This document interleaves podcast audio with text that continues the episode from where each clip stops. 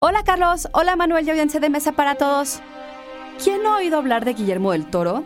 Conocido por cintas como El laberinto del fauno o Cronos, el aclamado cineasta tapatío ha conquistado al mundo con sus fascinantes historias sobre monstruos, demonios y otros seres espeluznantes.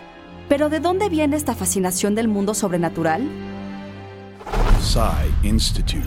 Masterpiece Your Life. Del Toro ha revelado en entrevistas que durante su infancia los monstruos eran su mayor miedo, que no podía dormir tranquilo sabiendo que había algo abajo de su cama.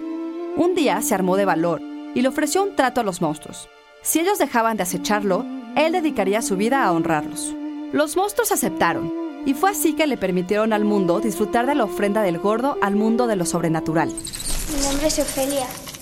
¿Quién eres tú? Yo soy un fauno. Nuestros miedos siempre van a ser parte de nosotros, son lo que forman nuestro carácter y finalmente nuestra personalidad.